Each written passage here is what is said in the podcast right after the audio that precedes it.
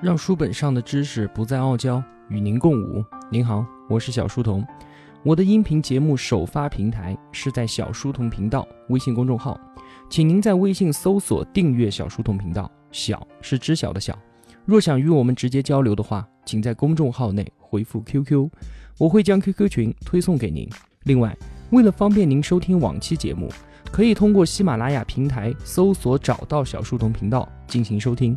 并且在喜马拉雅平台订阅、点赞和评论我的节目，都可以极大的帮助到我的成长。小书童在此叩谢。在前面的两期节目里面，我们说了金钱和帝国，今天我们来聊一聊宗教。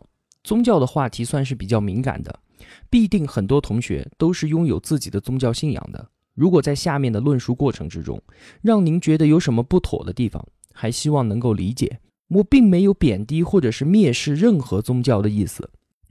我们今天提起宗教，很多人会首先联想到歧视、纷争，还有分裂。但是在金钱和帝国之外，宗教正是第三种让人类统一的力量。我们之前说过，人类的所有社会秩序都是想象的产物，所以它必定非常的脆弱。而在历史上，宗教的重要性。就是让脆弱的社会秩序拥有了超人类的合法性。有了宗教之后，就能说秩序并不只是我们人类自己的想象，而是来自于绝对的神圣力量。这样一来，以神之名的秩序就不容动摇，进而把脆弱的秩序变得更加的稳定。所以啊，我们可以说宗教是一种人类规范和价值观的系统，但是它是建立在超人类的秩序之上的。从这个概念，我们可以看到，宗教具备两大要素：一个呢是认为世界有一种超自然的秩序，它并非出于我们的想象；另一个要素呢，就是以这种超人类的秩序为基础，宗教会发展出他认为具有约束力和规范的价值观。所以，一个组织或者是形式之所以能够被称之为宗教，一个它是超自然的秩序，另一个。它是必须拥有具有约束力的规范和价值观的，所以，我们来看，足球它就不是宗教，因为大家都知道它的规则是人制定的，不满足第一条，所以它不是。另外呢，现在许多西方人都相信鬼魂和精灵这些概念，但是它并未构成什么具有约束力的规范，所以它也不能够称之为宗教。宗教的发展历程是这样的。在采集者社会的价值观里面，我们人类和动物都是平等的。我们会尊重遇到的每一个动物。虽然我们猎杀绵羊，但是并不代表绵羊不如我们。就像是我们会被老虎猎杀，这也并不能够说明我们比老虎要弱，是一样的。到了农业社会，人类开始蓄养动植物，这让之前平等的关系发生了改变。其他的动物成了我们人类所拥有的物品。人类开始希望对自己的牛羊拥有绝对的控制权，但是我们虽然可以把牛羊圈养起来，但是没有办法保证牛羊它一定会怀孕，怀孕之后生下来的小羊一定是健康的，也没有办法阻止流行病的爆发。于是神灵就开始出现了，它替代我们和沉默的动植物进行沟通，我们就把一些肉酒。或者是糕点献祭给神灵，来换取神灵保佑我们五谷丰登、六畜兴旺。后来，随着掌管生育的神、掌管气候的神、掌管医药的神，各种神灵的概念不断的出现，于是产生了多神论和泛神论。我们认为世界是由一群神威浩荡的神灵所控制的，每个神呢，它都有各自的分管部门。你遇到什么问题，就去找对应的神灵给你对症下药。不过，随着时间的推移啊，人们开始对于自己信仰的某一位神灵给予越来越多的崇拜，慢慢的就远离了多神论的概念，开始相信有某一位大神拥有宇宙中至高的权利，于是一神论诞生了。毕竟，如果你可以大摇大摆地走进总统府找总统帮忙的话，那又何必去求某一个小公务员呢？后来呀。基督教在各种异神教之中大获成功。他们认为宇宙中掌管至高权力的大神对于人类并非是漠不关心，甚至还化为肉身，为了救赎人类，把自己钉在了十字架上。这种大事情不应该只有我们犹太人自己知道，而是要让全世界的人类都有所了解，要把关于耶稣的福音传到世界的每一个角落。基督教组织起了所有的教众，开始传播教义。最终，在公元一世纪的时候，他接管了当时全世界最强大的古罗马帝国。而在七世纪的阿拉伯半岛上，伊斯兰教也诞生了下来。和基督教一样的，一开始它也只是地球上某一个偏远角落的小宗教，但是它以更快的速度打破了阿拉伯沙漠的隔绝，收复了从大西洋一直延伸到印度的庞大帝国。自基督教和伊斯兰教以后，一神论的概念在全世界历史上扮演了最重要的角色。那么，除了一神论之外，多神论还促成了一些二元论的宗教。什么是二元论呢？所谓二元论的宗教，就是他们信奉着善与恶两种对立势力的存在。他们和一神论不同的地方在于啊，他们相信恶也是单独存在的，既不是由善的神所创造，也不归此神所掌管。整个宇宙就是这两股力量的战场，世间种种善恶就是双方争斗的体现。二元论之所以能够独具魅力啊。是因为它解决了一个人类宗教一直挥之不去的难题，这个难题叫做恶的难题，善恶的恶，恶的难题。就是说，如果神真的是无所不知、无所不能、事事完美的话，那么我们的世界上为什么会有邪恶？为什么会有痛苦？为什么会有坏的事情发生在好人的身上呢？这个难题解释起来，就让一神论者伤透了脑筋。二元论就可以轻易地解决这个难题啊。因为世界上除了无所不知的神之外，还有一个不受控制的恶魔，而所有的坏事儿都是源自于他。不过呢，二元论虽然解决了恶的难题，但是有一个一神论能够轻而易举解释的问题，他却无法自圆其说。这个又叫做法则的难题。如果说世界上是有善恶两股力量在相互拉扯的话，那么他们的游戏规则到底是什么呢？他们遵循着什么样的法则？又由谁？来制定这个法则呢？一神论拿这个问题就简单多了。世间所有的法则都是无所不知的神所决定的，而二元论就解决不了这个难题。至于我们的作者，他给出了一种解释，能够同时解决这两大难题，而且没有一点瑕疵。他说，世界上确实存在着一个全能的神，创造了整个宇宙，但是他本身就是一个恶神。不过，古往今来的所有宗教，没有一个人说自己是相信这一套的。如果说这个世界本身就是一个由恶魔所创造的世界，这实在让人难以接受嘛。宗教从历史的蛮荒中走到现在，最终一神论还是成为了最优秀的一只万花筒。它不但确保了自己的不断传播，还集成了二元论、多神论和泛神论，把这些全部收纳在了一个神圣论述之下。比如说基督教，大致上他是信奉一神论的上帝，但是他也相信二元论的魔鬼，也崇拜多神论的圣人，还相信泛神论的鬼魂。像这样，同时包容这些矛盾的思想，而又结合各种不同的仪式，宗教学上有一个特别的名称，叫做宗社，综合的宗，摄取的摄，宗社。也许宗社才是全球最大的宗教。之前我们所说的宗教都是相信神灵或者是相信超自然的力量。不过呢，我们的宗教历史可并不是只有神的历史。在公元前一千年的时候，亚非大陆上开始出现了全新的宗教类型，包括印度佛教、中国的儒家和道家，以及地中海的全儒主义和享乐主义。这些信仰也认为有某种超人类的秩序控制着我们的这个世界。但是他们所崇拜的秩序是自然的法则，而并非什么神灵的意志。他们认为神和人类、动物还有植物一样的，都会受到自然法则的限制。虽然神稍微要牛一些，但是他依然无法改变这自然法则。其中最典型的例子就是佛教。虽然小书童我并没有什么宗教信仰，但是关于佛教，我还是想多说两句。佛教的核心人物释迦牟尼，他不是神，而是人。佛教经典里面说，释迦牟尼看到身边的人深深地陷于痛苦之中，于是于心不忍。他看到人们不管是男女老幼，不仅常常饱受战争和瘟疫的痛苦，还无法免于种种的焦虑、沮丧和不满的情绪。似乎这一切就是人生难以避免的事情。人类追求财富和权力，获取知识，生儿育女，建起宫殿。但是，不论取得什么样的成就，多少的成就，仍然无法满足。穷人梦想着要变成富人，有一百万的时候要想着一千万。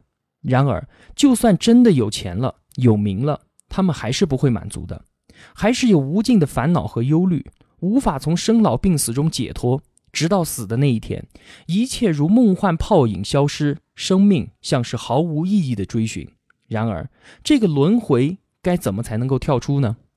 释迦牟尼入禅六年，思索各种人类痛苦的本质、原因，还有解决办法。最后，他体会到，一切痛苦并非来源于自己的厄运、社会的不公，或者是神灵的责罚，而是出于每个人自己心中的思想模式。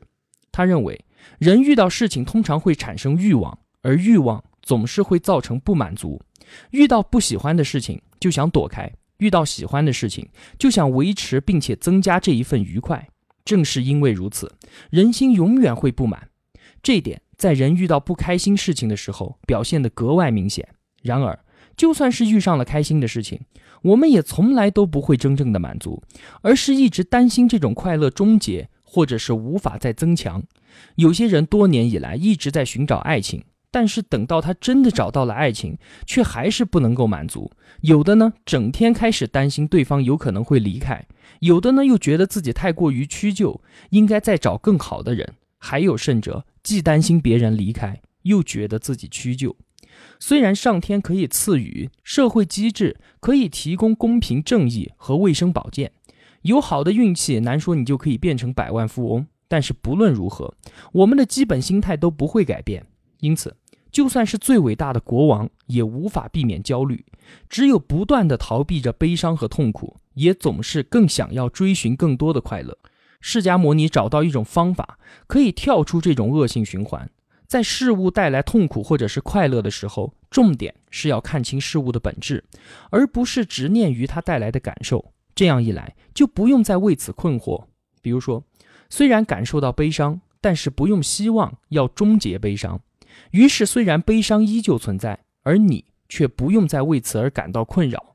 这份过程也是一种丰硕的经验。同样的，虽然感受快乐，但不要希望快乐继续。于是，虽然仍有快乐，也可以不用失去心中的平静。但是呢，我们要怎么样才能够让心里接受事物的本质？而放下种种的欲望呢？释迦牟尼将冥想落实到了各种道德规范上面，好让信众能够更加的专注于实际的感受，而不会落入各种欲望之中。他要求信众不杀生、不邪淫、不偷窃，因为这些一定会让欲望如野火燎原，而一心追求权力、享受和财富。等到这些火焰彻底的被扑灭了，原本的欲望就变成了圆满和寂静。这种境界称之为涅槃，达到这种状态，也就是解脱了所有的痛苦，能够无比清晰地感受到身边的真实，而再没有什么无谓的幻想。虽然人们很有可能还是会遇到痛苦，而痛苦已经不能够再影响他们，毕竟无欲则无苦。佛教并不否认神灵的存在，而且认为神灵拥有强大的神通。然而，神灵对于犹豫得苦这条法则完全无能为力。如果能够无欲无求，任何神灵都没有办法让人感到痛苦。相对而言呢，如果人有了欲望，任何神灵也无法拯救他脱离痛苦。如同其他的异神论的宗教一样，佛教还是无法摆脱对神灵的崇拜。虽然佛教告诉他的信众，应该不断追求达到涅槃的境界，不要为了名利而停下脚步。但是呢，百分之九十九的佛教徒都无法达到这种境界，日常生活当中多半还是在追求着世俗的成就。于是，佛教的信徒们还是膜拜着各种随着时间发展出来的漫天诸佛菩萨。而这些诸佛菩萨呢，他们最初都是人，他们都是达到了涅槃的境界，解脱了自己的痛苦。但是为了帮助芸芸众生重新回到人间，所以佛教崇拜的并不是神灵。而是那些已经开悟的人，佛教徒们希望他们能够帮助自己达到涅槃的境界，也希望他们能够帮助我们处理一些世俗的问题，比如说求个财运、保个平安，或者是求个子嗣。当崇拜的对象从神灵变成了人类，在文艺复兴时期，人文主义就出现了。人文主义主张以人为本，反对神的权威，反对阶级观念，反对愚昧。宣扬个性解放，追求实现人生幸福和平等自由，崇尚理想。对于人文主义者来说，我们人类自身就是世界上最重要的事情，决定了宇宙间一切事物的意义。我们当代的每一个人都受到人文主义的塑造，只是没有人刻意的提醒你罢了。当我们生病了，不再去向神灵祷告，祈求宽恕你罪恶的时候；当我们挑选对象，不再遵从长辈之命的时候；当我们担心环境污染，是因为害怕伤害到我们自身的时候。当我们享受着牛排的鲜美，而暂时忽视了牛的生命的时候，我们就已经是人文主义宗教的信徒了。但是到了现在，人文主义和最新的生命科学之间出现了一条鸿沟。我们的现代社会之所以存在，是因为每个人都还相信各自拥有一个神圣无法分割的内在本质，这是我们世界意义的来源。但是呢，在过去的两百年间啊。生命科学已经彻底的破坏了这一份信念。科学家告诉我们，决定人类行为的不是什么个人意志，而就是我们身体内的生物化学系统。我们和蚂蚁或者和猩猩根本就没有什么本质的区别。作者关于现代科学将彻底颠覆我们每个人相信的个人意志以及以人为本的论述，非常的精彩。我们留到后面讲科学革命的时候再和大家来聊。我们之前说了。金钱、帝国，还有全球性的宗教，这几乎将所有的人类都纳入到了我们今天的全球世界当中。然而，这个统一的过程，它并不是呈直线发展、一帆风顺的。我们再次来纵观全局，可以看到，从无数小的文化融合到少数大型的文化，最后在全球统一，这应该是人类无法避免的结果。但是，你有没有想过，为什么现在全球通用的语言是英语？而不是我们的中文呢？为什么世界上大约有二十亿的基督徒和十二亿的穆斯林，而其他的宗教很多都已经完全消失不见了呢？如果我们能够一次又一次的回到一万年前，让这一切重新开始的话，是不是一定会发展到现在世界的这个样子呢？这个命题非常的有意思。作者说，历史上的每一个时间点，它都是一个十字路口。虽然从过去到现在只剩下了一条单行道。但是到未来的路上却有无数的岔路可以走，比如说在公元四世纪的时候，古罗马的皇帝君士坦丁需要一个宗教协助他统一各族。当时可以担当这一重任的宗教非常非常的多，比如说摩尼教、奥教、犹太教，甚至是佛教。但是为什么坦丁最后选择了耶稣呢？是坦丁被基督教的神学所打动呢，还是基督教的哪个方面让坦丁觉得可以利用呢？历史学家虽然可以做这样或者是那样的推测，但无法提供正确的答案。他们可以描述基督教是如何拿下了罗马帝国，但是他们根本就无法解释基督教为何铸就了这项丰功伟业。如何与为何之间有着巨大的区别。如何只是描述出一连串的事件，而为何则是要找出一一对应的因果关系。我们继续来讨论基督教兴起这件事情。有些学者啊斩钉截铁地解释说，当时的古罗马帝国时代，地中海地区在地理、基因或者是经济方面有着特殊的地方，必然会促成基督教的兴起。但是呢，大多数的历史学家对这种斩钉截铁的论调深表怀疑。这正是历史学的一大特点，就是对于某个时代，你了解的越透彻，就越难理解为什么会发生这个事情，而不是发生另一个事件呢？事后拿着结果去分析当时事件发生的必然，这种做法，作者称之为马后炮谬误。事实上，真正最知道当时情况的人，就是活在当时的人，而他们恰恰却是最看不出历史走向的人。历史铁定的法则是，事后看来无可避免的事情，在当时看到的总是毫不明显，直到今天依然如此。我们现在已经走出全球经济危机了吗？我们中国的经济？会不会持续高速成长，成为全球第一大国呢？三大宗教是不是会成为全球未来的风潮呢？人类不断发展走向的到底是生态的灾难，还是科技的天堂呢？这些所有的结果，在几十年之后，答案就变得太明显了，并且可以拿出他们各自背后一整套完整的论述。但是现在我们却根本啥都不知道。很有意思的是，在当时看来最不可能发生的事情，常常就成为了历史的选择，并不是那些比较宽阔、比较平坦的道路就一定是历史的必然。如同君士坦丁大帝继位的时候，基督教不过是一个小小的教派。如果当时有人说基督教会成为古罗马帝国的国教，那么一定会引来哄堂大笑。在一九一三年的时候，布尔什维克党只是一个很小的俄国激进党派。任何有理智的人都不会想到，四年之后他就接管了整个俄国。在公元六百年，如果说一小群生活在沙漠里的阿拉伯部落会征服从大西洋到印度的辽阔土地，这简直就是痴人说梦。对于许多希望看到历史必然性的人来说，这种说法实在是非常的令人失望。如果说历史并非必然，就等于说我们现在坚信的民族主义、资本主义和人权。它都是巧合的产物，历史还真就是这样一个混沌系统，根本就无法预测。在同一个时间，有多方的力量互相的影响和牵扯着，只要某一方力量发生了极小的改变，结果就会有巨大的不同。不仅如此，历史还是所谓的二级混沌系统。混沌系统分为两级，一级系统说的是不会因为预测而发生改变，比如说天气和地震，它就属于一级系统。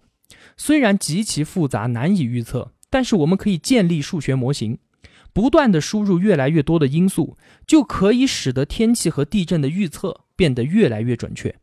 而我们说的二级混沌系统，就是会受到预测的影响而发生改变，因此我们永远都无法准确的预测。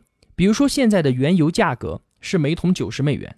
而我们预测说明天它就会涨到一百美元，那么这个时候商人就会立即进行抢购，好在预期涨价中牟利。但是结果就是油价在今天就会涨到一百美元，而不用等到明天。那么明天到底会是多少呢？没有人知道。再有就是政治，也是二级混沌系统。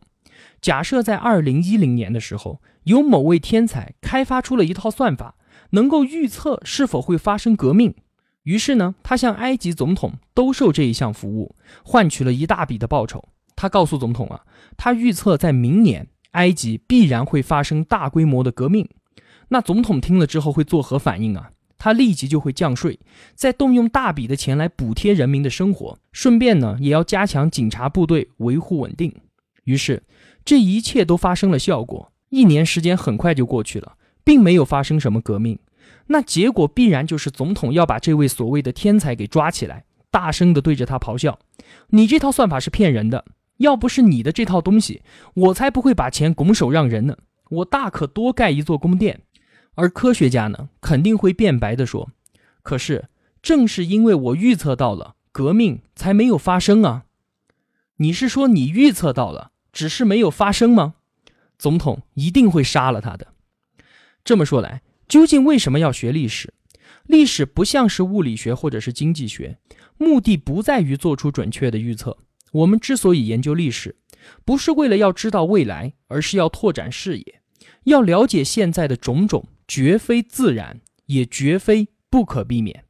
未来的可能性远远超过我们的想象。虽然我们无法解释历史做出的选择，但是有一点是可以确定的。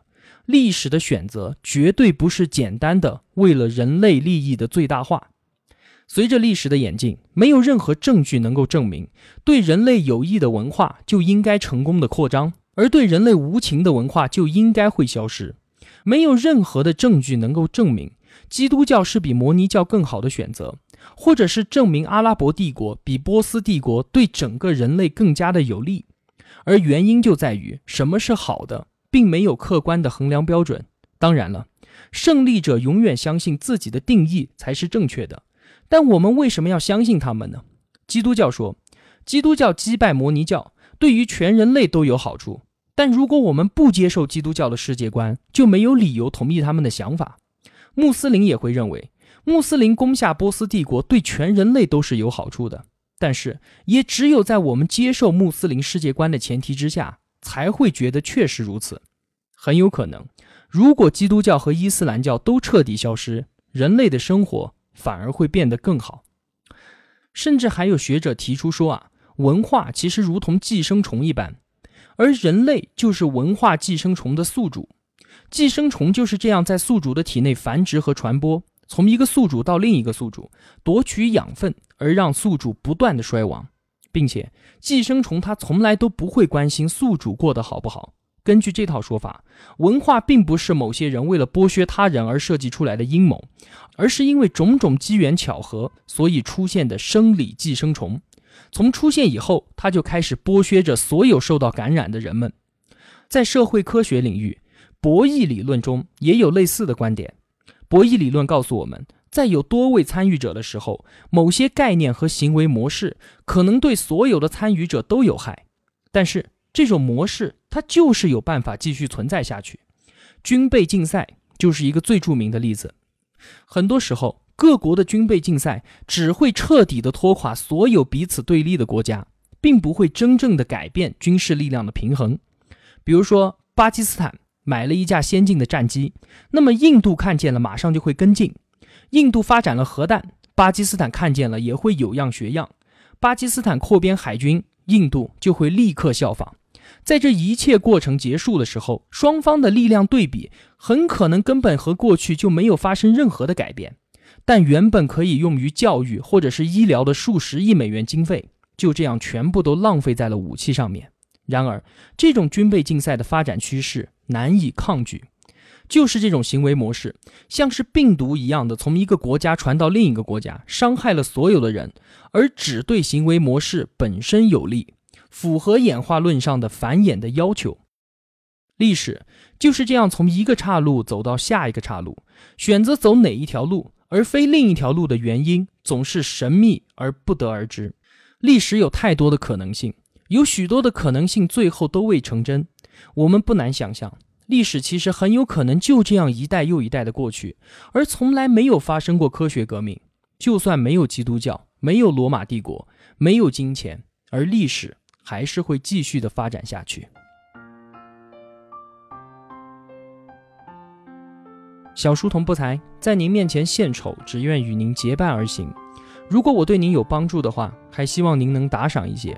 小书童感激一路陪伴的是这样慷慨的您。读书分享本是一件很苦的事情，我很需要您的陪伴与支持，这是小书童在这条路上不断前行的根本动力。请您把我的节目分享到朋友圈，让我们在互相陪伴、见证彼此成长的同时，能够感染身边最亲近的人，一同成长。小书童在此叩谢。好了，让书本上的知识不再傲娇，与您共舞。我在这里与您不见不散。